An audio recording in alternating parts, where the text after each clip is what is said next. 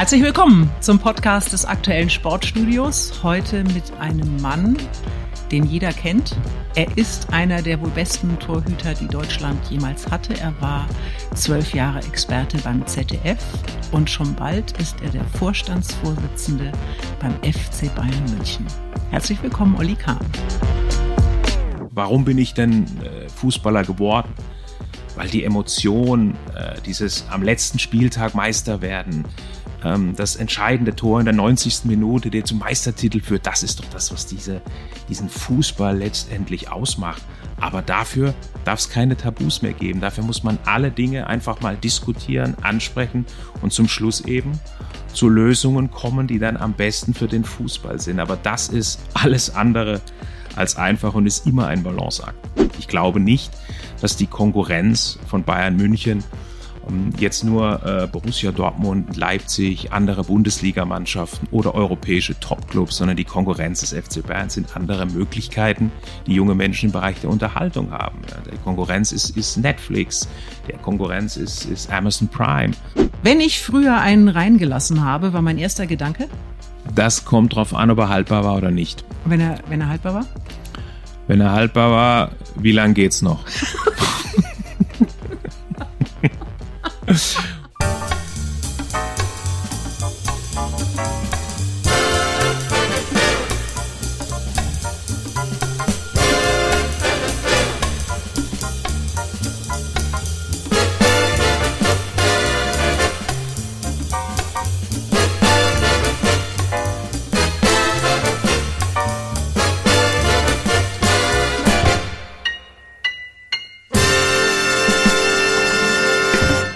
Olli, kennst du die Akademie für Fußballkultur?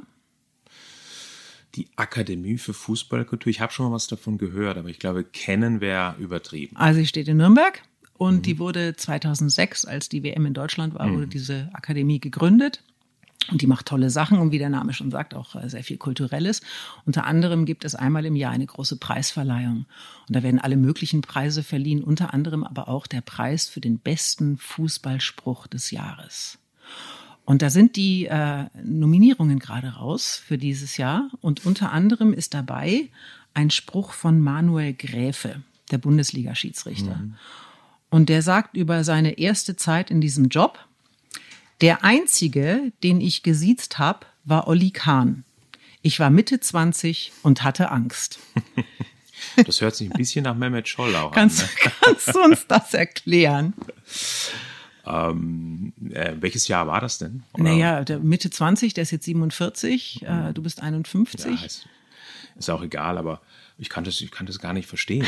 Also ich bin ja damals auch ähm, zum ZDF gekommen, als ich 2008 gekommen bin. Dann haben ja, hat ja auch der ein oder andere zu mir gesagt, naja, oh, es war so nicht ganz einfach mit mir als aktiver Spieler und da hat man sich nicht richtig getraut, wenn man da mit mir ein Interview geführt hat. Also ich weiß gar nicht, wo das, äh, wo das herkommt, weil im Großen und Ganzen, du kennst mich ja jetzt schon seit, ich weiß gar nicht wie lang, aber zwölf ähm, Jahren. Zwölf Jahren. Und ich denke, du kannst das nicht bestätigen, dass man vor mir Angst haben muss. Ja, heute nicht. Die Frage ist ja, inwieweit hast du dich verändert? Ja, es gibt Leute, die, äh, die mich ja schon sehr lange begleiten und ähm, denen ist das äh, auch schon in den letzten, äh, in den letzten Jahren aufgefallen. Aber ich glaube, dass das doch ein ganz natürlicher Prozess ist. Ich glaube, gerade als, als aktiver Spieler, da brauchst du, und ich sehe das ja jetzt auch sehr schön, auch an der, an der aktuellen Mannschaft vom FC Bayern, da brauchst du einfach gewisse Charaktereigenschaften, gewisse Fähigkeiten, äh, um in diesem Geschäft, ich sage mal in Anführungszeichen, äh, zu überleben, an der Spitze zu bleiben, permanent auch. Und das wird ja gefordert in der Nationalmannschaft und auch beim FC Bayern. Ähm, Hochleistung zu bringen. Bei mir hat das bedeutet, dass ich mich sehr, sehr oft dann in mich zurückgezogen habe, in den berühmten Tunnel, wie man ja sagt. Und als ich dann aufgehört habe, 2008, dann beim ZDF angefangen habe, dann viele unternehmerische Dinge auch Stück für Stück gemacht habe, sind das ganz andere Fähigkeiten und Eigenschaften, äh, die einem dann helfen, die man dann braucht. Und ich glaube, so entwickelt man sich. Man hört ja häufig, ähm, von Menschen, ach, der ist immer noch der gleiche geblieben. Ja, bist du aber nicht. Ja, und ist das finde ich, das finde ich eigentlich auch kein Kompliment. Weil ist es denn eine Charaktereigenschaft, äh, Heiko Herrlich an die Gurgel zu gehen? Ähm, das sind ja die Bilder, die äh, den, den, den Menschen mhm. einfach noch in Erinnerung sind. Wie warst du damals drauf? Ja, ich habe das ja schon öfter mal beschrieben, warum es äh, das ein oder andere Mal ein bisschen emotionaler zur Sache gegangen ist. Ähm, das hing damals eben auch mit den Anforderungen zusammen. Ich habe dann auch das berühmte Wort Druck mhm. geprägt. Anforderungen heißt ähm, immer in diesem Dreitagesrhythmus, den ich ja spielen musste, jetzt was den FC Bayern anbelangt, was die Nationalmannschaft anbelangt, DFB-Pokal, Bundesliga, Champions League, Länderspiele, Weltmeisterschaften, Europameisterschaften. Und nirgendwo äh, kann man ja hingehen und sagen, auch jetzt mache ich mir mal, mache ich es mir mal bequem und dazu kommt der eigene Anspruch von mir, der war nicht gering, auch immer der Beste äh, sein zu wollen. Und das führt allalong, wenn man da nicht auch einen Ausgleich findet für sich selbst, führt es eben allalong zu Reaktionen, wie man sie dann ab und an eben auch mal von mir gesehen hat. Das heißt, ich habe dann irgendwann für mich auch verstanden, dass das eigentlich ein Ausdruck von mir selbst war. Es war einfach zu viel. Ich brauche jetzt eine gewisse Art von Rückzug, ich brauche jetzt mal eine gewisse Art von Erholung. Und Ottmar Hitzfeld hat das ähm, sehr, sehr gut erkannt. Er ist dann, er hat das auch gespürt, ist dann ab und zu mal zu mir gekommen und hat gesagt, du Oliver, mach doch mal eine Woche Pause, geh mal ein bisschen Golf spielen. Peter Schmeichel hat mir dazu eine interessante Geschichte erzählt, bei dem es ja ähnlich war, der gesagt hat, Alex Ferguson ist zu ihm gekommen und gesagt, hey, flieg mal eine Woche in die Sonne, ruh dich aus und dann kommst du wieder zurück. Und ich glaube, wenn dieses Wechselspiel zwischen An- und Entspannung nicht mehr funktioniert, dann habe ich eben mit solchen, ja, man kann sagen, auch äh, etwas aggressiveren Emotionen reagiert. Hm. Du hast mir mal erzählt, dass deine Mutter zu dir gesagt hat, äh, nach dem verlorenen äh, WM-Finale in Yokohama, dass sie fast froh ist, dass ihr den Titel nicht gewonnen habt, weil sie hätte dich, ähm, Zitat, nie wieder eingefangen bekommen. Ja, so wie die damals, wie die äh, Weltmeisterschaft in, in Japan und Südkorea gelaufen ist, ähm, wäre das vielleicht möglich gewesen. Das heißt, das war ja ähm, dein Turnier. Das war ja für mich der absolute Karrierehöhepunkt. Hm. Erst dann, erst die Champions League gewonnen, ja, ein Jahr vorher, dann das Jahr später äh, bis ins Finale gekommen gegen die Brasilianer und es ist mir auch gelungen, ein bisschen was dazu beizutragen, dass wir es bis ins äh, Finale geschafft haben. Und ähm, aber ich glaube, gerade dieses Finale hat ja mal wieder gezeigt, Fußball und vor allem der Torwartjob, der ist nie gerecht. Es gibt keine Gerechtigkeit im Sport und nicht im Fußball. Und ähm, ich habe das dann ja auch erlebt. Ich war ja äh, 1994 auch dabei mit der Mannschaft, die 1990 den Titel gewonnen hat. Es ist für einen, für einen Menschen, in dem Fall ja für einen Fußballer, nicht einfach, weil mit dem Weltmeistertitel erreichst du im Grunde das, wovon du immer geträumt hast. Mehr kannst du in diesem Sport nicht erreichen.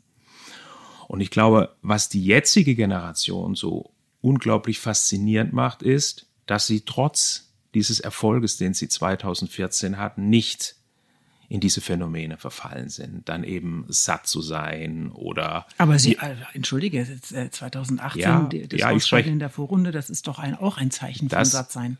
Da gebe ich dir recht, das ist richtig, aber ich habe es jetzt gerade mal aus der Bayern-Brille. Äh, okay. Ich habe es jetzt gerade mal aus der Bayern-Brille so ein bisschen gesehen. Jetzt auch wieder das Triple gewonnen, wieder Champions League-Sieger mit Manuel Neuer, äh, mit äh, Thomas Müller, mit äh, Jerome Boateng. Und das ist schon außergewöhnlich. Das heißt, ähm, dieser Titel macht etwas mit dir, dieser, dieser Weltmeistertitel. Man muss höllisch aufpassen, dass man danach noch wirklich offen bleibt und nicht resistent wird für jegliche Meinungen anderer Menschen und im Grunde auch für die äh, für Beratung. Man spricht ja dann auch von der Beratungsresistenz. Ein Weltmeister äh, ist dein Nachfolger beim ZDF, Per Mertesacker. Äh, und der hat mir neulich erzählt, dass er in London ganz normal U-Bahn fährt. Das kann ich mir bei dir ganz schwer vorstellen. Wann bist du das letzte Mal in die U6 gestiegen und äh, zur, zur Münchner Freiheit gefahren? Oh, ich glaube, boah, aber es ist ewig, ewig her, wenn, wenn ich mich überhaupt äh, äh erinnern kann. Äh, aber ich muss ehrlich sagen, ich habe da auch so ein bisschen, ich glaube, Per, Per kann das machen. Bei mir wird's dann, wird's dann gleich schwer, weil ich muss dann immer berichten äh, über dies, über das, was ist passiert, gestern, dann viele Jahre natürlich.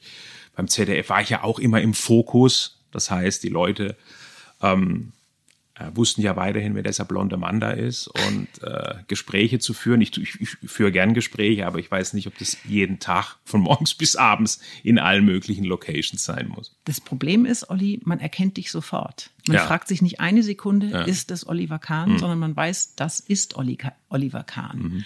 Ähm, äh, und zwar egal, wo du bist. Mhm. Ähm, das ist in China so, dass ich mittlerer Westen der USA würde mir vielleicht einfallen, wo du aus dem Flugzeug steigen kannst und mhm. das guckt mal einer keine fünf Minuten sofort.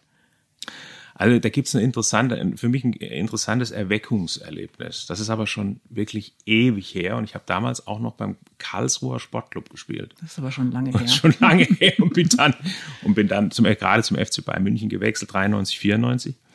Und ähm, ich war dann äh, im Urlaub und habe dann gesagt, boah, endlich, wir sind so weit weg, ich glaube, irgendwo in der Karibik. Endlich, oh, hier kennt mich niemand, wollte gerade ins, ins Wasser, ich glaube, ins Meer springen. Auf einmal steht jemand, dem er sagt, ach, der Herr Kahn ist auch hier. Und ich glaube, ich glaube, ab diesem Zeitpunkt habe ich mir gedacht, boah, du wechselst jetzt zu Bayern München und hast noch große Ziele. Na, da bin ich mal gespannt, wie sich das noch weiterentwickelt. Aber es ist Teil, da muss man ja auch sagen, es ist einfach Teil ähm, des Geschäfts und man hat als, als immer davon geträumt, ja, als man jung war, Profi zu werden, Fußballer zu werden, Fußball zu spielen und damit einher gehen eben auch, geht eben auch, dass man eine öffentliche Person wird. Und das muss man eben nach, das muss man lernen, damit muss man nach und nach für sich selbst eben dann auch umgehen. Aber es ist ja nicht immer nur schön, die öffentliche Person Oliver Kahn zu sein. Also ich habe das ja auch erlebt. Wir sind ja teilweise auch gemeinsam gereist und ich kenne die Reaktionen von Menschen und das geht von ähm, äh, äh, der Olli mhm. bis hin zu äh, mhm. und hin und wieder habe ich tatsächlich drauf gewartet, dass mal eine Banane kommt. ähm, das, da, da kannst du jetzt drüber lachen, aber wenn man da mal länger drüber nachdenkt, das muss auch unheimlich verletzend sein. Ja, man legt sich dann eben auch so ein bisschen eine dickere, nicht ein bisschen, sondern man legt sich einfach eine dickere Haut zu, was diese Dinge anbelangt. Ähm, aber es ist interessant, ich wurde ja auch im, Zuge jetzt dieser rassistischen Ausfälle, die, ja immer wieder, äh, die wir ja immer mal wieder auch in Stadien sehen, auch mal da, darauf angesprochen, ähm, wie das denn bei mir damals gewesen ist, wobei man das jetzt nicht eins zu eins vergleichen kann. Ich habe dann nur gesagt, dieses erniedrigende Gefühl, wenn dann einem da Bananen entgegengeworfen werden und man das ganze Spiel über äh, 90 Minuten verunglimpft wird. Ja, das habe ich eine Zeit lang in, in äh, eine Art von Motivation ummünzen können. Das heißt, über, über, über in Anführungszeichen Feindbilder kann man sich ja auch motivieren. Über so eine Art der negativen Atmosphäre kann man sich auch motivieren. Aber allalong ist das nichts Feines und nichts Schönes für einen Mensch. Und diese Erniedrigung, die man dann fühlt und auch die Ausgrenzung, die man dann fühlt, hm, das ist etwas, äh, ja, was dann in einem nachwirkt. Das kannst du ummünzen, sagst du, in Motivation. Aber ich sag mal, das Thema Mobbing, ich nenne es jetzt einfach mal mhm. so, ist ja ein, ein ganz aktuelles auch. Was, was äh, kannst du denn äh, Kindern, Jugendlichen raten, äh, die vielleicht genau mit diesem Problem zu kämpfen haben? Wehrt man sich? Äh, ignoriert man das? Wie wiegt man am besten damit um? Ja, ich glaube, das Wichtigste ist, dass man jemand hat, äh, äh, wo man darüber sprechen kann. Gerade wenn solche Dinge, äh, Dinge im, im Leben auftauchen. Und heute findet ja ähm, Mobbing nicht nur, ich nenne es jetzt mal physisch statt, also im direkten Austausch zwischen Menschen, sondern dieses Mobbing gerade bei Jugendlichen findet ja auch vor allem digital statt. Und das ist etwas, was äh, äh, wirklich extrem ist, wo man auch aufgefordert ist, äh, jetzt als Eltern das immer zu beobachten und die Kinder auch immer zu begleiten und immer offen zu sein und die Signale zu erkennen, wenn Kinder eben äh, solche Dinge äußern und dann eben auch radikal dagegen vorzugehen. Ich glaube aber mittlerweile, ob das jetzt in den Schulen ist, ob es in den Kindergärten ist, jetzt ist noch sehr, sehr früh, da findet es sicherlich auf eine andere Art und Weise statt. Aber ich glaube, da gibt es mittlerweile auch viele Angebote und viel Offenheit bei den Pädagogen, die sich dann äh, mit diesen Dingen einfach auseinandersetzen und schauen, dass man das bestmöglichst handeln kann. Wenn man, ähm, so wie du so in der Öffentlichkeit steht, äh, ist die schlechte Nachricht, man darf eigentlich nie irgendwas Verbotenes machen. also hm. nicht mal dieses eben noch bei, bei, bei Rot über die. Was war das Letzte, was du gemacht hast, was so richtig verboten war? Das Letzte, was ich gemacht habe, was richtig verboten, was ist denn eigentlich richtig ja, verboten? Also, also, weil, also womit man dir jetzt hinterher nicht noch irgendwie äh, an einen Karren fahren kann oder einen Strick, also dieses. Mal eben noch bei dunkelgelb über die Ampel, äh, das ist so ein, so, ein, so ein Klassiker. Ja, was heißt verboten? Also ich bin schon mal jemand, ich muss dann schon mal genau auf den Tacho schauen, wenn ich, wenn ich äh, wenn ich unterwegs bin. Aber das, das wirklich die größte, beste Neuerung für mich, was mhm. dieses Thema Geschwindigkeit anbelangt, war wirklich die Einführung so eines äh, Tempomaten. Ja? Der, da kann man da immer genau einstellen, wie viel man fahren möchte. Und das hilft wirklich, denn dann braucht man nicht mehr aufs Gas treten, sondern man lässt, man lässt äh, das Auto dann einfach fahren. Ich glaube, für mich, äh, wenn dann irgendwann mal das selbstfahrende Auto eingeführt wird, glaube, das würde mir helfen. Äh, stellst du den genau auf das richtige Tempo ein oder 10, 10 ich wusste, ich wusste, dass, ich wusste, dass du das fragst. Das behalte ich lieber für mich. Jetzt darfst du ja sowieso überhaupt nichts Verbotenes mehr machen. Also in äh, absehbarer Zeit. Äh, der, ich, der Big Boss beim, beim FC Bayern München, anders kann man das ja nicht sagen, seit Januar im Vorstand. Und äh, ich vermute mal, das war so eine Situation, in der du dir gedacht hast, okay, äh, ich starte völlig neu durch mit einem neuen Lebensabschnitt und dann auf einmal diese Vollbremsung durch hm. Corona. Hm. Ähm, wie sehr hat dir das zu schaffen gemacht, dass du eigentlich nicht so konntest, wie du vielleicht gewollt hättest? Oder und, und, und was war das vor allem? Also zunächst mal hat es uns ja allen, äh, allen zu schaffen gemacht. Wir alle wurden mit etwas konfrontiert oder werden werden mit etwas konfrontiert, äh, was wir ja so noch nie erlebt haben. Und äh, ich habe ja im Januar diesen Jahres angefangen und das Thema Corona wurde ja dann äh, im März, April wurde das Ganze immer akuter. Und dann hat sich ja eine richtige Krise eben auch entwickelt in vielen Bereichen des Lebens, jetzt nicht nur im Fußball, aber eben natürlich auch äh, im Fußball. Und dann war, und ich hatte ja einen relativ klaren Plan, wie dann diese äh, Einarbeitungszeit, wie das alles, äh, wie das alles abläuft.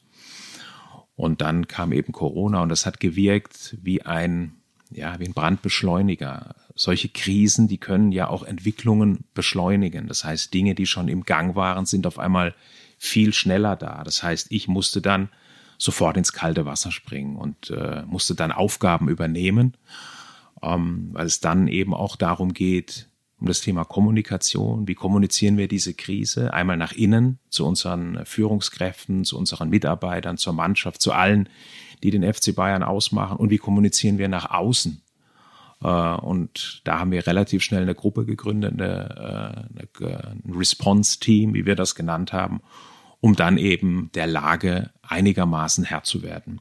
Also, to make a long story short, ähm, ich musste dann von meinem Plan abweichen und sofort anpacken. Wie sah das dann ähm, äh, konkret in der täglichen Umsetzung aus? Habt ihr, habt ihr viel Homeoffice gemacht auch oder warst du eigentlich immer an der, an der Säbener Straße? Ja, ich war trotz allem immer noch häufig an der, an der Säbener Straße. Natürlich waren äh, die Meetings dann so nicht mehr möglich. Das heißt, es ging dann alles eben äh, über virtuell, äh, über die berühmten äh, virtuellen äh, Plattformen, ähm, die wir dann einfach genutzt haben. Und ja, da ging es dann um, um, um die täglichen Fragen, äh, was kommunizieren wir heute an unsere Mitarbeiter, was kommunizieren wir äh, nach draußen. Wir mussten natürlich dann auch immer äh, schauen, wie sind die, wie sind die Entwicklungen äh, im Fußball. Irgendwann wurde dann abgebrochen, dann wusste ja keiner, wie lang äh, wird das Ganze gehen, was bedeutet das, das wirtschaftlich. Also im Grunde eine echte, eine echte, echte Krisensituation. Und in solchen Situationen muss man dann sehr schnell reagieren, gerade als, als Unternehmen, in dem Fall als Fußballclub, muss Teams zusammenstellen für die unterschiedlichen Bereiche, um dann eben dieser Situation Herr zu werden. Und ich glaube, das ist uns in dieser Zeit wirklich gemeinsam, auch über alle Abteilungen, Bereiche des FC Bayern hinweg, wirklich großartig gelungen. Du hast schon gesagt, das betrifft natürlich alle Bereiche des Lebens, auch äh, den sehr privaten Bereich äh, zu Hause. Ähm, viele, viele Menschen, äh, viele Familien haben, haben ordentlich zu kämpfen. Ähm, du hast auch vier Kinder. Äh, hast du mal, hast du mal Homeschooling gemacht mit denen? ich glaube, ich habe alles gemacht, was andere auch, äh, auch gemacht haben. Ja, natürlich. Ähm, und irgendwann äh, gab es dann ja auch, die Schule hatte irgendwann wieder begonnen, aber sie hat begonnen, aber sie hat virtuell begonnen. Auch daran äh, mussten, müssen sich, äh, sag ich mal, die Kinder, die jungen Leute erstmal gewöhnen. Und mit der Zeit entwickelt man ja da selbst so eine große Nachdenklichkeit, warum jetzt ausgerechnet äh, die Kinder in so einer äh, Zeit, in so einer schwierigen Phase äh, aufwachsen und etwas lernen, was ja eigentlich verheerend ist, oder mit etwas oder etwas lernen müssen, was verheerend ist, nämlich Distanz. Distanz zu anderen Menschen aufzubauen. Und gerade das Gegenteil sollen ja junge Menschen lernen, nämlich äh, zusammen äh, zu arbeiten, Freundschaften äh, zu schließen. Und das Gegenteil ist der Fall. Also all das hat ähm, war sicherlich äh, für uns alle, äh, die wir mit dieser Krise umgehen müssen und äh, die Kinder haben, eine große, große und herausfordernde Situation. Ein Wort, das wir immer wieder hören in den letzten Monaten, ist das Wort Demut, ein, ein, ein großes Wort. Ähm, was, was bedeutet das für dein tägliches Schaffen? Was bedeutet es für den Fußball? Wenn wir äh, hören von der neuen Bescheidenheit und dann werden aber auch wieder äh, Transfersummen von 100 Millionen bezahlt, es hm. werden äh, Gehälter von 20 Millionen Euro im Jahr äh, diskutiert. Ist das die neue Demut tatsächlich? No, ich bin da mal gespannt, weil ich glaube, die Leute, die dieses Wort jetzt da äh, sehr strapazieren, äh, da möchte ich dann mal wirklich auch die Resultate sehen und äh, werde dann auch schon genau hinschauen, ob dann auch wirklich Dinge passieren, die dem, äh, die dem gerecht werden. Und äh, wir beim FC Bayern, wir haben ja jetzt äh, ein Projekt ins, ins Leben gerufen, was auch unter meiner Verantwortung steht. Wir haben das Ahead genannt. Also Ahead im Englischen heißt ja vorwärts nach vorne gehen. Das heißt, auch wir werden uns, der ganze Club wird sich äh, damit beschäftigen, wie denn eine Zukunft aussehen kann. Und es gibt ja äh, unterschiedliche äh, Szenarien. Ich glaube, der FC Bayern war im letzten Jahrzehnt unglaublich erfolgreich. Aber das heißt ja nicht zwingend, dass das auch in dem jetzigen Jahrzehnt so sein muss. Wir werden in diesem Jahrzehnt Davon bin ich überzeugt, Veränderungen erleben auf der gesellschaftlichen Seite. Natürlich auch bedingt äh, durch die Pandemie, durch die Krise. Ähm, die werden gewaltig sein. Was meinst du da konkret? Ja, wenn, wir, wenn wir es jetzt konkret auf den Fußball beziehen, das heißt, äh, wie geht es weiter? Kommen überhaupt die Zuschauer nochmal so zurück, wie das äh, früher der Fall gewesen ist? Auf was für ähm, Bedürfnisse der Menschen, die sich für Fußball interessieren, muss man sich denn äh, in Zukunft einstellen? Wie wird eine jüngere äh, Generation, die ja es gelernt haben in den letzten Jahren und Jahrzehnten, wie wird eine jüngere Generation sich Fußball anschauen in der Zukunft? Ja, Stichwort äh, Aufmerksamkeitsspanne. Wie ähm, muss sich denn ähm, der Fußball positionieren, um eben gerade auch jüngeren Generationen den Fußball weiterhin äh, attraktiv zu machen? Ich glaube nicht, dass die Konkurrenz von Bayern München jetzt nur äh, Borussia Dortmund, Leipzig, andere Bundesligamannschaften oder europäische Topclubs, sondern die Konkurrenz des FC Bayern sind andere Möglichkeiten, die junge Menschen im Bereich der Unterhaltung haben. Die Konkurrenz ist, ist Netflix, der Konkurrenz ist, ist Amazon Prime. Und da müssen wir schauen, dass der Fußball weiterhin hochattraktiv bleibt. Wir dürfen nicht immer davon ausgehen, dass alles, was in der Vergangenheit war, und der Fußball ist in der Vergangenheit nur permanent gewachsen in den letzten 20 Jahren. Und jetzt erleben wir, ähm, jetzt erleben wir im Moment einen Rückschritt und eine Konsolidierung. Und da müssen wir schauen, ist das nur eine Konsolidierung? Und mit diesen Themen beschäftigen wir uns hier beim FC Bayern innerhalb dieses Projektes, um uns dann für die Zukunft ähm, eben dann optimal aufstellen zu können und so erfolgreich zu bleiben, wie wir es ja auch im letzten Jahrzehnt gewesen sind. Also Christian Seifert, der äh, Chef der Deutschen Fußballliga, der hat gesagt, er könnte nicht feststellen, dass es ein Abebben des Fußballbooms äh, aktuell gibt. Spürt ihr ähm, ein, ein, ein zurückgehendes Fußballinteresse beim FC Bayern? Im Moment, im Moment können wir das noch nicht hundertprozentig bestätigen. Trotzdem darf man nicht äh, so naiv sein und glauben, dass all das, was der, äh, all die Erfolgsfaktoren, die den Fußball ja so groß gemacht haben, aktuell und in der Vergangenheit, dass das auch die Erfolgsfaktoren äh, in der Zukunft sein werden. Ähm, Im Moment merkt man es noch nicht hundertprozentig, trotzdem an den, an den ein oder anderen Ecken ähm, werden sich die Menschen schon fragen, wie sicher ist es wirklich, äh, weiterhin auch in ein Stadion zu gehen, Hygienekonzepte hin, Hygienekonzepte her. Das heißt, äh, was bedeutet das dann äh, letztendlich auch auf der Einnahmesituation, auf der Einnahmenseite der Clubs? Alles das sind Fragen. Ich kann mich, der ja hier irgendwann dann die Verantwortung trägt, jetzt nicht hinstellen und so tun, ach ja, alles wird so weitergehen und weiter so wie immer. Ich glaube, in, wir sind jetzt in einer Situation, der Fußball ist auch in einer Situation, in der er jetzt wirklich diese die Krise nutzen sollte, sich zu hinterfragen und nicht nur äh, das in Sonntagsreden zu artikulieren, sondern auch wirklich Taten folgen zu lassen. So, das könnte ja unter anderem auch bedeuten, dass man eine Verantwortung für das Außenrum auch spürt, äh, zum Beispiel für den äh, Amateurfußball, wenn also Millionen im, im, im, im, äh, im Geschäft sind, dass man sagt, okay, wir erklären uns bereit, jetzt einfach diese Ebene im deutschen Fußball auch zu stützen, weil das einfach, ähm, weil das unsere Basis ist.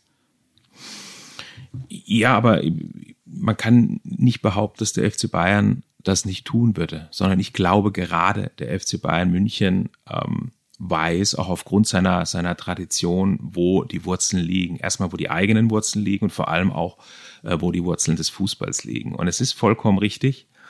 Ähm, der Fußball besteht nicht nur aus den Topclubs, aus den europäischen Topclubs, sondern der Fußball beginnt im Grunde, äh, du hast es gesagt, bei den, bei den äh, Amateurmannschaften.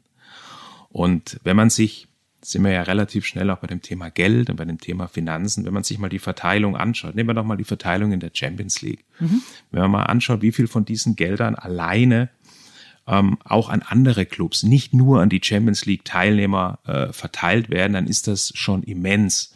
Und wie viel Töpfe es gibt äh, in diesem ganzen Verteilungsmodus, ähm, in dem eben Gelder für den Amateurfußball, in dem Gelder auch für die Clubs, die nicht an internationalen Wettbewerben teilnehmen, dann ist das schon ein, ein System, bei dem man nicht einfach behaupten kann, dass sich hier nur die ganz großen Clubs permanent alleine die Taschen voll machen. Da wäre ich mit dieser Aussage wäre ich ganz, ganz vorsichtig. Das habe ich auch nicht gesagt. Ja. Ähm, ich wollte es nur sagen. Ja, also die, die Bayern, wie wir äh, aktuell schon wieder merken, in, in Deutschland ohnehin äh, ohne Konkurrenz. Äh, das ist immer so ein bisschen ein, ein, eine, ein, ein schwieriges Konstrukt, weil auf der einen Seite enteilt ihr in der Liga allen anderen. Mhm. Äh, europäisch seid ihr momentan auch an der Spitze, aber die Engländer habe ich zum momentan den Eindruck, die rüsten weiter fröhlich aus. Die haben aber auch natürlich ganz andere Voraussetzungen.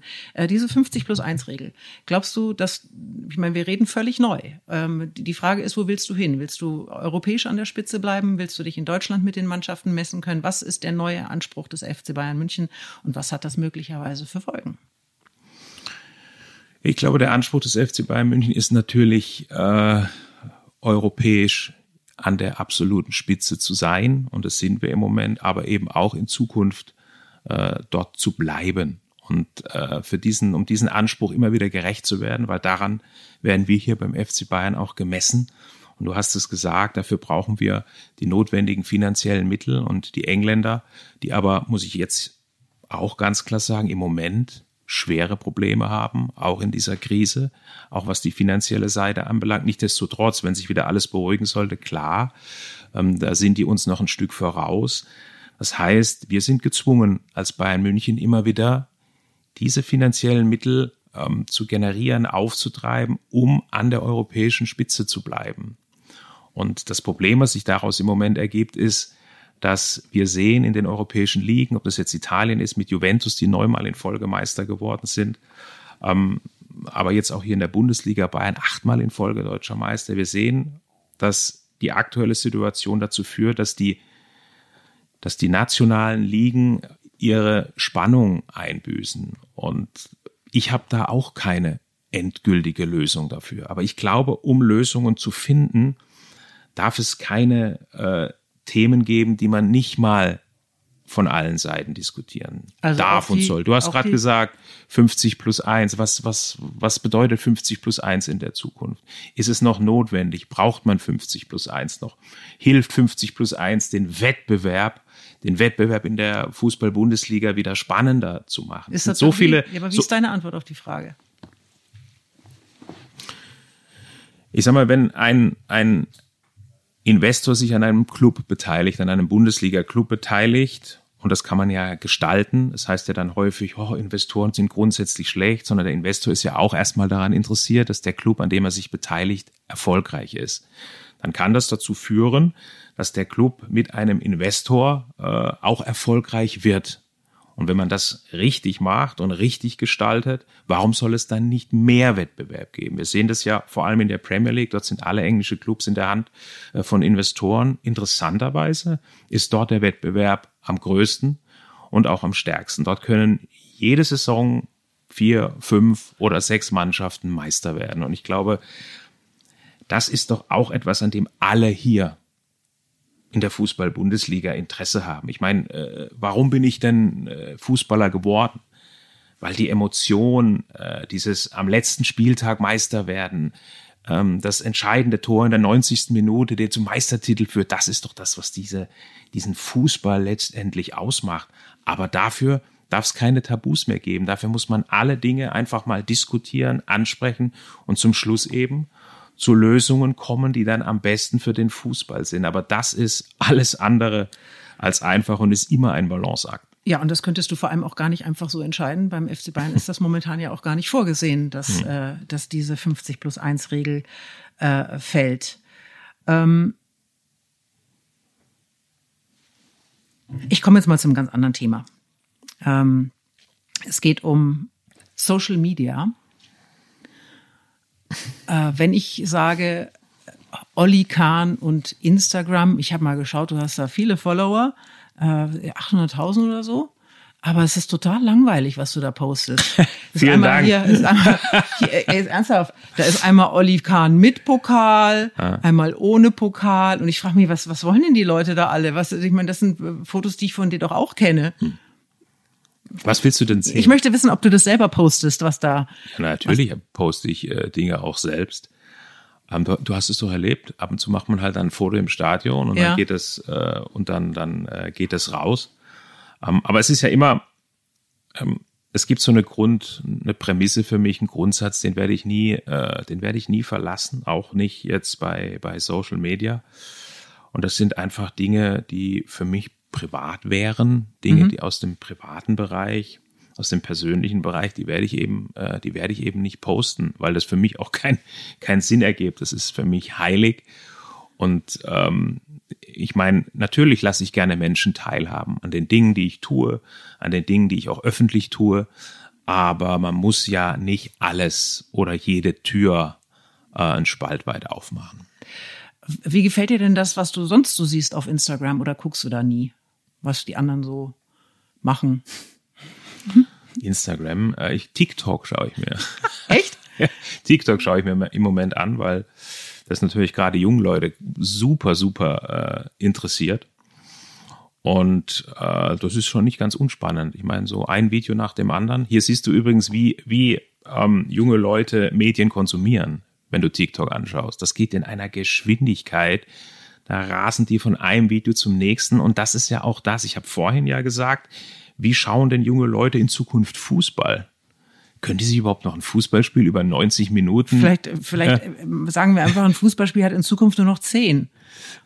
10 Minuten und dann können wir das zusammenfassen ja, aber, in 12 Sekunden. Ja, aber du hast das richtige Wort gesagt, die wollen das zusammengefasst haben. Ja. Und die wollen es nicht nur zusammengefasst haben, sondern die wollen es auch spezifisch haben auf das, was sie interessiert. Und ich glaube, das ist eine Herausforderung auch für Fußballclubs, den, äh, den Content, die Inhalte äh, äh, so zu, so zu generieren, dass sie dann eben auch äh, für diese jüngeren Zielgruppen einfach, äh, einfach spannend bleiben. Aber äh, natürlich äh, bin ich äh, unterwegs, allerdings die Zeit wird immer weniger für mich, wo ich jetzt wirklich mich äh, intensiv mit Facebook oder mit Instagram, Twitter oder jetzt auch TikTok, was im Moment bisschen gehypt wird, jetzt so intensiv auseinandersetzt. Ich habe noch ein paar andere Aufgaben. Ach so. Ja. Aber ist natürlich auch eine Riesenbühne, unter anderem auch für eure Spieler. Hm. Ähm, äh, dürfen die da machen, was sie wollen? Oder gibt es beim FC Bayern jemanden, der da mal drauf schaut? Nö, wir haben schon äh, klare äh, Regelungen. Klare Regelungen, äh, was jetzt, äh, wir schreiben da jetzt nichts den Spielern vor, ihr müsst sondern äh, das sind einfach Empfehlungen. Und ich glaube, die Spieler von uns haben ja schon, schon so viele äh, Erfahrungen jetzt gemacht mit dem, was sie gepostet haben, was dann eben verheerend sein kann. Ähm, aber diese Generation Spieler ist auch mit diesem Medium, geht das so erfahren um, dass sie Verständnis auch dafür haben, äh, dass bestimmte Dinge äh, dann einfach auch zu weit gehen können. Ja, es, da gab es ja einige. Fang nicht an, bitte. Bitte nenn's das, nicht. Das Schnitzel? Ja, ich weiß, es musste kommen. Das Goldsteak. Das, das, ja, aber das, hast du schon mal ein Goldsteak gegessen? Nee, ich wusste auch bis zu diesem Zeitpunkt ehrlich gesagt nicht, dass es das gibt. Ja. ja. aber man hat mich dann eines Besseren belehrt. Und, äh, aber es ist interessant, ne, dieses Goldsteak-Thema. Und kam ja von Franck Ribéry, aber er ja, ist nicht ja, nur. Aber es, die, es ist ja offensichtlich, sind manche Spieler auch nicht lernfähig. Ich gab, es gab noch einen anderen vom, vom BVB, ich weiß nicht, der, der, das war noch besser. Hm. Es endete mit einem Goldschnitzel. Davor war aber noch äh, Giraffe streicheln im äh, Zoo von Dubai, glaube ich, war's. Es war der, die Anreise im eigenen Learjet. Es war ähm, durch, durch die Stadt fahren in einem äh, Auto, ich, sowas habe ich noch gar nicht gesehen. Und es war also eine, eine, eine, eine, eine 30-sekündige Aneinanderreihung von, von Szenen. Und ich habe mir gedacht, Junge, was machst du denn da? Ja, das ist genau das, was wir auch mit den Spielern immer wieder äh, diskutieren, äh, die Wirkung die Wirkung, die das hat. Und wenn man heute über das Gold, berühmte Goldsteg spricht, dann wissen viele schon gar nicht mehr, wer jetzt eigentlich wirklich dahinter steckt, sondern dieses Goldsteg steht ja eigentlich für ein Symbol. Ähm, oder solche, wie du jetzt angesprochen hast, solche Posts stehen ja im Grunde für ein Symbol ähm, jetzt von Überheblichkeit, für ein Symbol von äh, Borniertheit, von auch äh, Unreife, von ähm, ja, viel Geld, all das, was man ja so stereotyp oft mit dem Fußball in, in Verbindung bringt. Und ähm, ich glaube, wenn die Spieler mal Zeit haben zur Reflexion, was sie eigentlich kaum noch haben, fällt mir gerade auf, vor lauter, vor lauter, vor lauter Spiele, dann werden sie sicherlich feststellen, wie das, solche Bilder in einer Zeit wirken, wie wir sie jetzt auch über Corona haben, wo Menschen über ihre Existenz nachdenken, wo Menschen äh, Sorgen und Nöte haben, die gewaltig sind.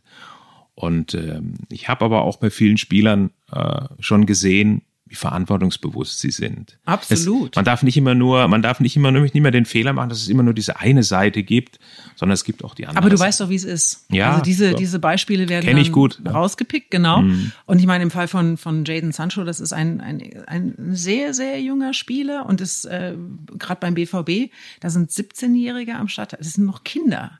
Mhm. Also vielleicht, ich, ich weiß nicht, sind wir nicht in der Lage, äh, denen eine, eine, eine, eine Medienschulung äh, zukommen. Zu, ich weiß es nicht. Ja, doch, aber das, das sind die Vereine, da gebe ich dir auch recht, das sind die Vereine auch in der Verantwortung. Ja, auch, da haben sie auch, Erziehungsauftrag hört sich jetzt ein bisschen überzogen an, aber da haben die Vereine auch einen Auftrag, eben den Spielern solche Dinge, solche Dinge immer wieder klar zu machen. Aber du sprichst es ja an, wenn ein 20-Jähriger eben dann mal so ein Mist baut, ja, dann bau das halt mal. Das heißt ja nicht, dass wir es akzeptieren müssen, aber es ist ein junger Mann mit 20 Jahren. Was haben wir da alles für Blödsinn gemacht?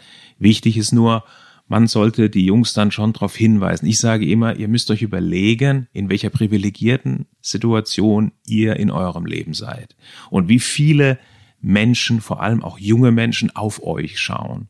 Und auch ich habe das ähm, ich will ja jetzt hier nicht den, den, den, den Moralapostel spielen, ich habe das in meiner aktiven Zeit wahnsinnig unterschätzt.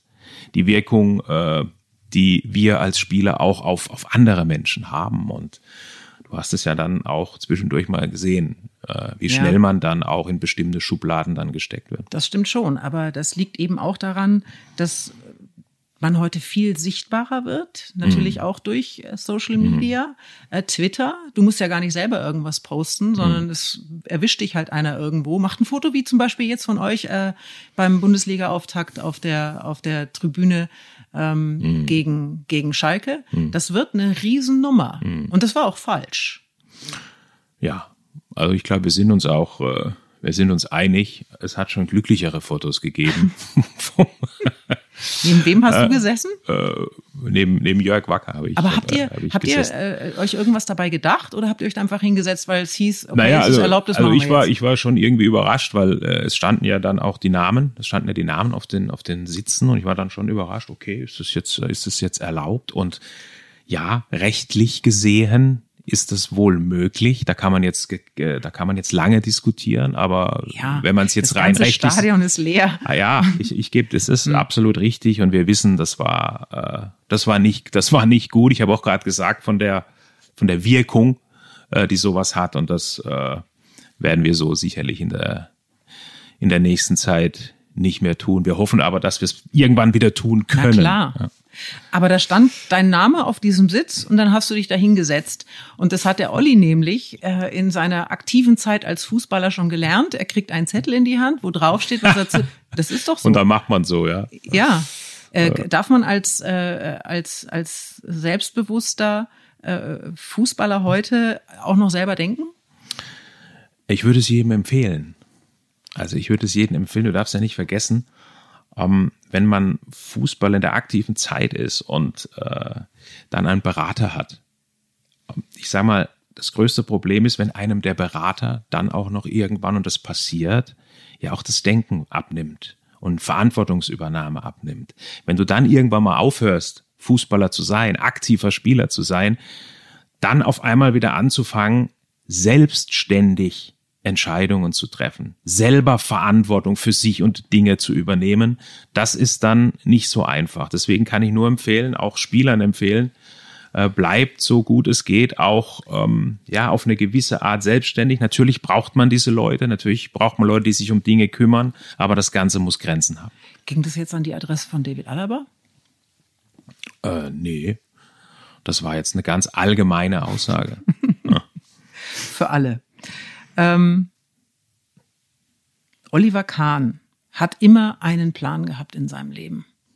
Er hat Abitur gemacht.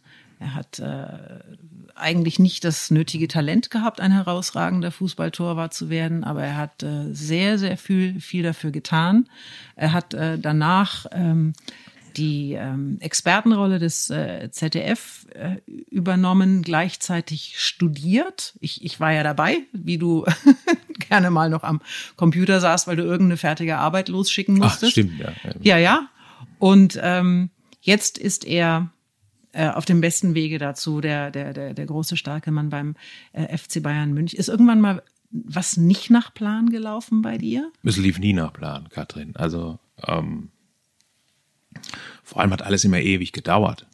Ja, weil wenn du in meine, sag ich mal, in meine Karriere reinschaust, dann äh, war es immer ziemlich anstrengend. Ja, es hat ja auch, nehmen wir mal ein Beispiel, ähm, Nummer eins in der Nationalmannschaft äh, zu werden. Das war ja nichts, was bei mir jetzt von heute auf morgen ging. Andere sind jetzt schon mit 21, 22 Nationalspieler oder noch jünger. Ja, aber willst du jetzt darüber lamentieren? Ich meine, das ist doch generell Nö, ich so, will's nur, ja, nee, ich will's nur, äh, ich will's nur ansprechen. Also eine gewisse Geduld habe ich bei vielen Dingen gebraucht. Ob das beim KSC war, die ersten Jahre dann auch die Nummer eins zu werden, ob es in der Nationalmannschaft, ähm, äh, es hat gedauert, äh, da die Nummer eins zu werden. Es hat übrigens auch bei Bayern München gedauert. Erstmal zwei Jahre, bis ich dann deutscher Meister geworden bin. Die ersten zwei Jahre ging nix. Obwohl Was? wir haben, ja, wir haben bei Giovanni ist immer Sechster geworden im ersten Jahr. Zwei Jahre haben wir einen UEFA Cup mit Otto Rehagel, dann Franz Beckenbauer äh, gewonnen und erst dann bin ich deutscher Meister geworden. Also ähm, und das hat aber bei mir zu einer Überzeugung, zu einer positiven Überzeugung geführt, nämlich, dass es für bestimmte Dinge einfach auch eine gewisse Zeit braucht, bis man soweit ist, bis man auch die nötige Reife hat.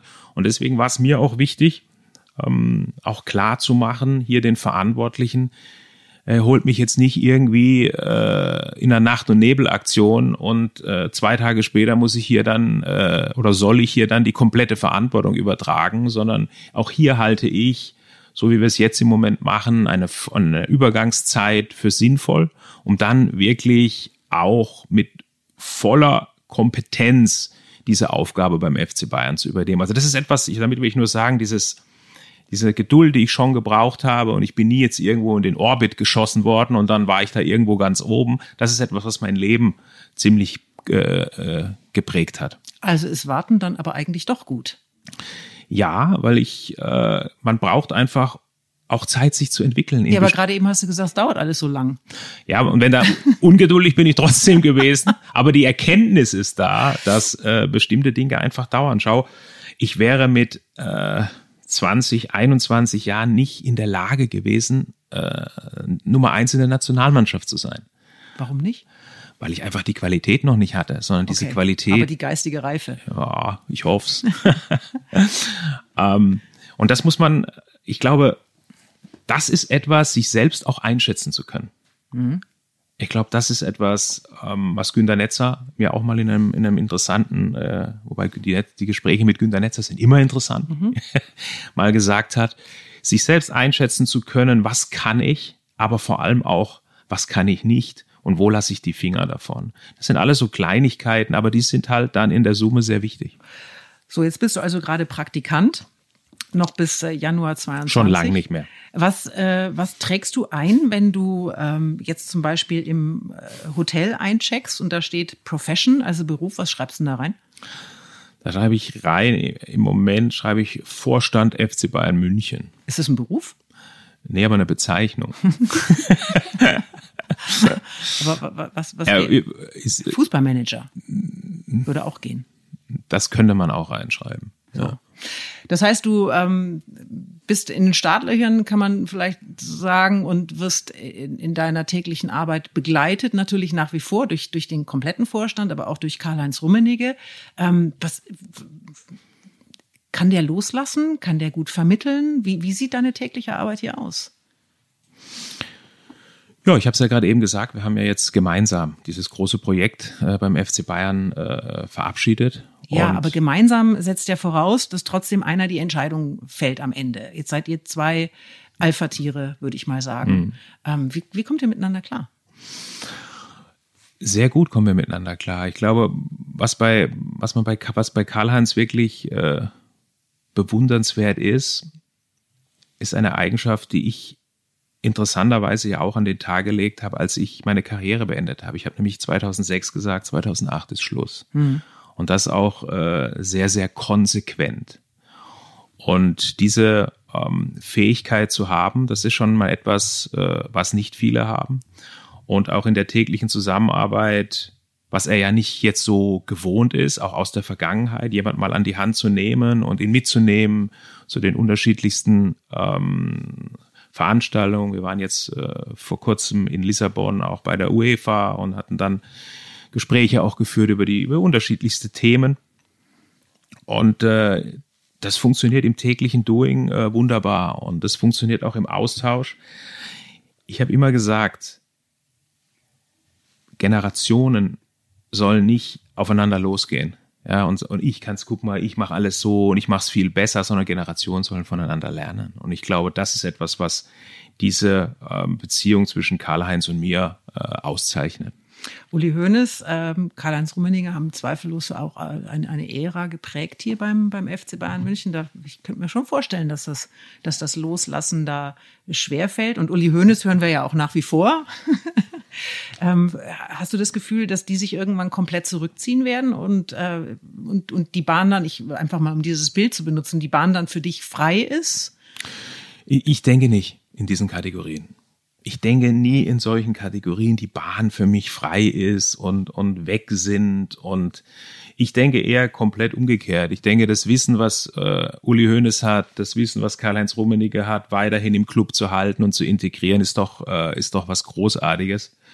Und ähm, mir, mir geht es auch nicht darum, ich muss jetzt irgendetwas machen, sondern hier macht nicht ein Einzelner irgendwas mehr.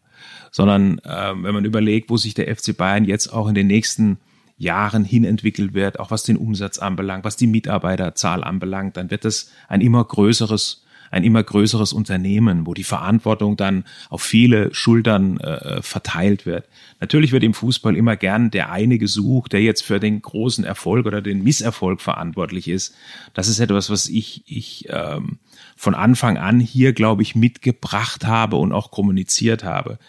Für mich ist nicht der Einzelne mehr wichtig, sondern wirklich die unterschiedlichen Fähigkeiten, die man hier in diesem Club zusammenbringt, um ein Ziel zu erreichen, nämlich den FC Bayern so erfolgreich zu erhalten wie äh, im letzten Jahrzehnt. Genau, trotzdem wird es für dich ähm, ja schön sein, wenn du in der Lage bist, auch eine Ära zu prägen mit deiner Handschrift. Was ist denn deine Handschrift? Ich bin ja mit Uli immer äh, auch häufig noch im Austausch und äh, Uli ist ja ein sehr starker Bauchmensch. Und das bist du nicht, oder? Ja, zum Schluss ist alles, was man entscheidet, immer eine Bauchentscheidung. Auch je rational man äh, Themen angeht, zum Schluss entscheidet irgendwo immer der Bauch mit. Aber ich bin schon ein Mensch, der würde, der strategisch ist. Ich bin schon ein Mensch, der sich Gedanken macht, naja, wo wollen wir denn äh, uns positionieren in Zukunft? Was ist denn das große äh, oder der große, das große übergreifende Ziel dieses Clubs Bayern München in der Zukunft? Das sind schon Fragen, die ich, die ich sehr, sehr spannend finde. Und dann Menschen dafür zu begeistern, Menschen dafür zu motivieren, diesen Weg dann in die Zukunft mitzugehen. Das ist etwas, was ich übrigens ja auch als Unternehmer jetzt in den letzten Jahren sehr, sehr stark gelernt habe. Und, aber du hast mich gefragt, was ich für ein Mensch bin. Ja, ich würde sagen, ich mehr schon auch Kopfmensch und äh, oft strategisch, da muss mich der ein oder andere schon mal auch wieder in den Orbit zurückholen. nee, aus dem Orbit zurückholen. Aus den Orbit zurückholen. In den Orbit, habe ich in den Orbit zurückholen. in den Orbit zurückholen. So, und wenn du dir also dann ähm, dieses, diesen, diesen Verein anschaust, der ähm, äh, jetzt Stand heute unglaublich erfolgreich ist und das ja auch schon lange war, aber jetzt gerade eben mit dem Triple im Rücken. Ähm, jetzt mal das ganze äh, sportliche, fußballerische außen vor gelassen wo möchtest, was ist deine Vision für diesen Verein? Ich bin immer vorsichtig mit diesem, äh, mit diesem Begriff. Ja, aber man muss ja, man muss ja irgendwelche Ziele haben. Ja, na, ja, natürlich gibt es. Du hast ja gerade eben auch gesagt. Aber du musst ja, aber du musst, musst ja nicht, überlegen, aber du musst ja nicht positionieren wollen. Ja, da muss ja nicht immer, immer äh, gleich alles öffentlich machen. Ach so. Ja. natürlich geht es, es geht darum, diesen, man spricht ja von einem Cycle, von einem Kreislauf zwischen sportlichem und wirtschaftlichem Erfolg. Das heißt, wenn der sportliche Erfolg da ist, dann ist meistens, ja, nicht immer, äh, der wirtschaftliche Erfolg auch da und umgekehrt. Ja, wenn ich, äh, wenn ich äh, wirtschaftlich erfolgreich bin, dann habe ich die, die Möglichkeit, mir gute Spieler zu kaufen. Und diesen Kreislauf, den gilt es einfach äh, immer wieder in Gang zu halten damit wir hier beim FC Bayern München die besten Spieler auch in Zukunft bei uns versammeln können, brauchen wir einfach die wirtschaftliche Power und die wirtschaftliche Kraft. Und da müssen wir uns genau überlegen, sind das noch die klassischen Einnahmequellen, die ja ein Fußballverein hat? Ja, natürlich sind die es auch noch, die TV-Einnahmen, das Merchandising, Wie oft habt die, Zuschauer, die Zuschauereinnahmen. Aber da muss ein Verein nicht auch in Zukunft ähm, schauen, und das haben wir jetzt in Corona gesehen, auch andere Einnahmequellen äh, aufzutun, in anderen Geschäftsfeldern zu agieren, um sich einfach ein Stück weit unabhängiger von diesen klassischen Geschäftsfeldern zu machen. Das war jetzt mal nur ein Beispiel von Fragestellungen, die sich die äh, wir einfach beantworten müssen. Und ich habe dieses Projekt, ich habe davon äh, ja gesprochen, er hätte nicht ins Leben gerufen, weil ich schon alles weiß. Und das finde ich nämlich das Fatale. Die Zeiten sind doch längst vorbei, wo einer herkommt und sagt, in dieser komplexen Welt, schau mal her, ich weiß alles und da geht's lang. Sondern die, die Leute, die dieses Unternehmen, die den FC Bayern ausmachen, die hier seit Jahren und Jahrzehnten arbeiten, die haben ein so gigantisches Wissen, was man zusammenbringen muss. Und dann ergibt sich ein Weg für diesen Club. Und das ist mein Ansatz. Und das ist ein anderer Ansatz, wie jetzt herzugehen und zu sagen, schaut mal, ich komme jetzt her und weiß äh, genau, wo es lang geht. Was ist, das gibt's nicht mehr. Die Zeiten sind vorbei, sondern heute, glaube ich, muss man extrem offen sein. Heute muss man fähig sein, ja, egal in welchem Alter man ist, immer wieder auch dazu lernen zu wollen. Und ich glaube, das ist, das ist mein Stil, den ich auch in den letzten Jahren geprägt habe. Und ich glaube, diesen Stil hier einbringen zu können und mit dem äh, wollen wir dann auch dieses Jahrzehnt erfolgreich gestalten. Ich habe dich äh, gerade eben, äh, entschuldige, ganz kurz unterbrechen wollen äh, mit der spontanen Frage beim Thema Merchandising, wie oft denn das Trikot von Leroy Sané schon über den Ladentisch gegangen ist, weißt du das? Äh, schon einige Male. Wenn du es genau wissen willst, müsste ich jetzt in der Abteilung anrufen. ja, aber das ist doch wahrscheinlich. ist ja nicht weit weg. Ist ja nicht weit weg von hier. Wir sitzen quasi mehr oder weniger ja. über dem Fanshop. Aber das ist vermutlich gerade das, was äh, am besten läuft, oder? Wenn ja, es ist äh, auch die äh, Manuel Neuer, Thomas Müller. Ja, ah ja, Geim, das ja klar, Comeback, immer, ein Revival. Immer ganz, ganz vorne mit dabei. Ja, äh, weil du ähm, gerade auch gesagt hast, äh, man muss nicht immer alles so, so öffentlich besprechen. Es wird ja doch auch immer, äh, das kennst du, dieses Phänomen, unglaublich viel in das rein interpretiert, was du sagst. Also wenn man den Medien nichts gibt, dann mhm. machen die sich halt ihre eigenen mhm. Geschichten selber. Ähm, bist du noch in der Lage, ein, ein Interview, ich sag mal, mit ähm, ohne angezogener Handbremse zu führen, dass du einfach mal frei von, wenn wir jetzt hier miteinander reden, wie sehr musst du dich kontrollieren mit dem, was du sagst? Also je weniger ich mich, ich mich kontrollieren muss, und ich glaube, du kennst mich ja, äh, desto besser wird es eigentlich normalerweise. Und äh, ich glaube, das wird man dann auch irgendwann merken, wenn jeder Satz irgendwie zweimal im Gehirn erstmal chemisch gereinigt werden muss, bis er dann, bis er dann äh, irgendwo rauskommt.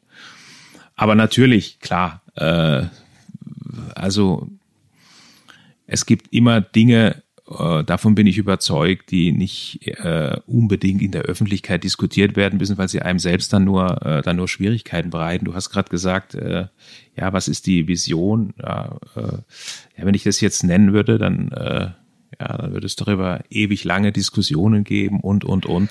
Also man muss nicht alles immer sagen. Also doch äh, so ein bisschen die, die, die angezogene Handbremse. Ich frage deswegen, weil man schon den Eindruck hat, dass das, was auch Spieler zum Beispiel sagen, äh, vom Inhalt äh, immer reduzierter wird. Mhm. Und auf der anderen Seite denke ich mir, ähm, ich kann das verstehen, mhm. weil egal was sie sagen, es wird so interpretiert, wie derjenige, der das hört, es gerne hätte. Ja.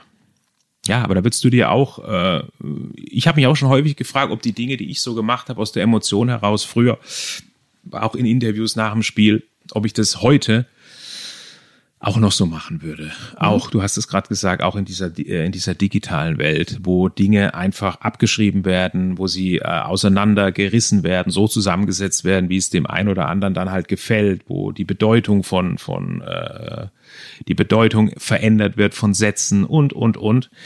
Ja, ist doch klar, dass du dann irgendwann sagst, da habe ich als Spieler keinen Bock drauf ja, andauernd, äh, andauernd, ich habe was ganz anderes gemeint und ganz zum Schluss muss ich mich dafür, muss ich mich für etwas rechtfertigen, was ich so gar nicht gemeint habe. Also ist klar, werde ich als Spieler vorsichtiger in dieser Medienwelt. Ich habe das selbst auch schon erlebt äh, im Social Media, wenn da Dinge kolportiert werden, habe ich gedacht, wo kommt denn das jetzt her? Habe ich das überhaupt jemals gesagt?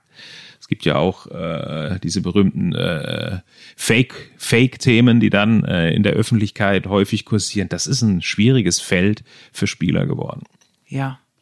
Andererseits, man darf nicht alles immer nur negativ sehen. Andererseits haben Spieler im Gegensatz zu meiner Zeit heute ja auch die Möglichkeit, über diese Medien eine klare und auch eine gezielte Kommunikation zu machen. Ja, das machen sie aber ja in erster Linie über ihre eigenen Medienkanäle. Ja, ja. So, das, ja, mein, das, das meine ich ja. Ja, aber das ja. ist doch schade. Eigentlich ist es doch schade. Also wenn ich äh, bei einer Aussage von einem Spieler äh, nach Abpfiff äh, zu, zu hören bekomme, ja, äh, wir haben alles gegeben und ich habe mich in den Dienst der Mannschaft gestellt und äh, alle gehen auf die Knie und sagen, oh, er hat gesprochen, ist ja großartig. Ähm, das ist doch eine super Aussage. Er könnte ja auch sagen, wenn er gefragt wird, und wie war das Spiel? Ja, lesen Sie das bitte in meinem Twitter-Account. lesen Sie bitte das in meinem, in meinem Twitter-Account nach. Das wäre ja auch möglich. Nein, aber. Ich poste gleich. Nein, aber was will ich damit sagen? Ich glaube, auch die Spieler wissen, dass es ein Wechselspiel ist. Ja, dass es immer ein Wechselspiel ist, auch zwischen den klassischen äh, Medien, auch zwischen den eigenen Kanälen, die sie ja bespielen können. Und, aber ich glaube, dass, äh, das haben sie auch verstanden. Aber du weißt, wie es ist. Auch wenn du in so einem Interview ähm, wer war der Letzte, der mal so ein bisschen, ah, ja, ich glaube. Im Zweifel Gündo Thomas Müller. Ja, oder Gündogan war jetzt nach, nach dem Länderspiel. Ach so, ja, ja, genau. Ja, du siehst, wie das dann, äh, wie das dann läuft. Es wird dann durch alle Medien gezogen, ja. Und früher war es dann weg. Ne? Heute geht es weiter. Das heißt, es geht in die digitale Welt, es geht über Social Media, dort wird es noch hundertmal zerpflückt und es verschwindet ja auch nicht mehr. Ja. Zu meiner Zeit konnte man was sagen, da war es drei Tage in den Zeitungen, aber dann war es ja weg. Und all das gibt es halt heute nicht. Das muss man alles bedenken wenn man eben äh, immer wieder dieses Thema anspricht, naja, könnten die Spieler vielleicht nicht doch ein bisschen mehr sagen als das, was sie so manchmal dann zum Besten geben. Für diese Spieler bist du in Zukunft natürlich auch äh, irgendwo verantwortlich. Das sind deine Jungs. Mhm. Ähm, und wir haben vorhin schon gesagt, die sind teilweise sehr, sehr jung. Ähm, also mit, mit 17, 18, das äh, ist äh, heute überhaupt gar keine Seltenheit mehr, ähm, die, die man du hast von einem Erziehungsauftrag äh, gesprochen. Das klingt jetzt so ein bisschen gestelzt hm. und das meine ich auch gar nicht. Aber äh, es gibt äh, vielleicht irgendwelche Werte, die du diesen jungen Menschen mit auf den Weg geben möchtest, gar nicht nur sportlich, sondern vielleicht auch für ihr, für ihr Leben? Ja, aber das wäre jetzt auch ein bisschen stelzig, äh, wenn ich jetzt hier äh, auch, noch, auch, noch meine, auch noch meine Werte zum Besten geben würde. Ähm, was was mir wichtig ist, ist, dass die Spieler verstehen, was es bedeutet, für den FC Bayern München zu spielen. Was das kommt noch vor dem Menschlichen? Äh, ach so, du hast jetzt, du hast jetzt aufs Menschliche abgehoben, ja, ja aber ähm, äh, was ist mir wichtig? Ich habe ein sehr schönes Gespräch auch direkt nach dem, nach dem äh, Champions League Finale auch äh, mit David Alaba gehabt. Und äh, den ich ja auch sehr, sehr schätze, der zu mir gekommen ist und der sich auch mit mir unterhalten hat. Und da habe ich gemerkt, ähm, wie diese Spieler heute ticken und dass es schon ein großer Unterschied ist zwischen den Generationen meiner, zu meiner Zeit als Spieler und zur heutigen Zeit als Spieler. Oder auch Joshua Kimmich. Und die haben gesagt, sie haben vor diesem Finale ja ähm, die Bilder gesehen von unserem Champions League Finale oder auch ähm, die Bilder von anderen Finals. Das heißt, diese, diese Werte, die ich oder frühere Generationen, wir übertragen ja diese Werte immer wieder auf diese Spieler. Und ich habe dann gesagt, das ist ein ganz großer Asset dieses Clubs. Und was sind das für Werte? Natürlich ähm, ist mir wichtig, dass die Spieler dieses familiäre beim FC Bayern einfach äh, in sich aufsaugen. Es ist mir wichtig, ähm, dass Spieler äh, eine gewisse Ehrlichkeit an den Tag legen, gerade auch im Umgang miteinander, dass sie Speaking up, sage ich immer, dass sie in der Lage sind oder dass wir hier ein Umfeld für sie schaffen, in dem sie ähm, sich mit ihren Sorgen und Nöten nicht verstecken müssen. Denn wir haben gesehen in der Vergangenheit, was das bedeutet, dass sie zu Menschen kommen können, sich öffnen können, was ganz, ganz schwierig ist äh, in dieser heutigen Welt. Ich glaube, das sind Dinge, die mir sehr wichtig sind. Auch so Kleinigkeiten, wie dass wenn man äh, 8-0 führt oder 7-0 führt, dass man den Gegner dann einfach nicht verarscht. Ich habe da so ein, zwei Sachen gesehen, die mir nicht so gut gefallen haben, dann auch gegen, äh, gegen Schalke 04. Ich weiß, was du meinst, aber das war eben genau so ein Foto, das irgendjemand geschossen hat und das sich sofort rasend schnell wieder verbreitet ja, hat. Aber, ja, aber das sind Dinge, das äh, ich denke, das, das, das, das brauchen wir nicht. Das haben, das haben wir auch, das haben wir auch nicht nötig. Der Gegner ist genug gestraft, Absolut. Äh, wenn er, wenn er 8-0 verloren hat. All das sind so Dinge, die versuche ich natürlich dann. Ähm, da stellt man sich jetzt nicht hin und sagt, oh, das sind meine Werte, sondern das sind ähm, das ist nicht einfach, das, das im täglichen Gespräch mal mit den Spielern vermittelt man das einfach, aber ohne jetzt auch genau darüber nachzudenken. Es gibt am Ende des Sportstudios immer das Torwandschießen. Gott sei Dank gibt es das ja nicht. Und, äh, weißt du, wo mein Rekord, was mein Rekord ist? Ne? Nur um das nochmal zu sagen. Hast du mal fünfmal? Also sechs hat noch keiner. Ich glaube vier. Vier? Ja. Das ist gar nicht so schlecht. Inka Oder Grings, fünf. Inka Grings hat äh, fünf geschafft. Wie findest ja. du Frauenfußball eigentlich? Das habe ich noch gar nicht gefragt auch wir, wir haben, wir beschäftigen uns ja beim FC Bayern jetzt auch intensiv mit dem Thema ja, und wollen das ihr auch. Wart auch gar, ihr wart auch schon, ja, wir wollen das, schon die doppelte Meisterschaft wir, gefeiert. Ja, wir wollen das auch, wir wollen das weiter antreiben, wir wollen das äh, weiter nach vorne bringen. Ich glaube, das ist ein großes, ist ein spannendes Thema. Und äh, ja, da ist wahnsinnig viel Potenzial. Ist, Borussia Dortmund hat es jetzt übrigens ist, auch erkannt. Da sehen wir sehr, sehr viel Potenzial drin. Wir wollen es weiter pushen. Ja. Super. Lass da bitte nicht nach. Äh, wir haben äh, kein Torwandschießen, aber es gibt drei unten, äh, drei oben. Drei unten. Drei oben. Das sind äh, abschließende Fragen, die du bitte kurz beantwortest.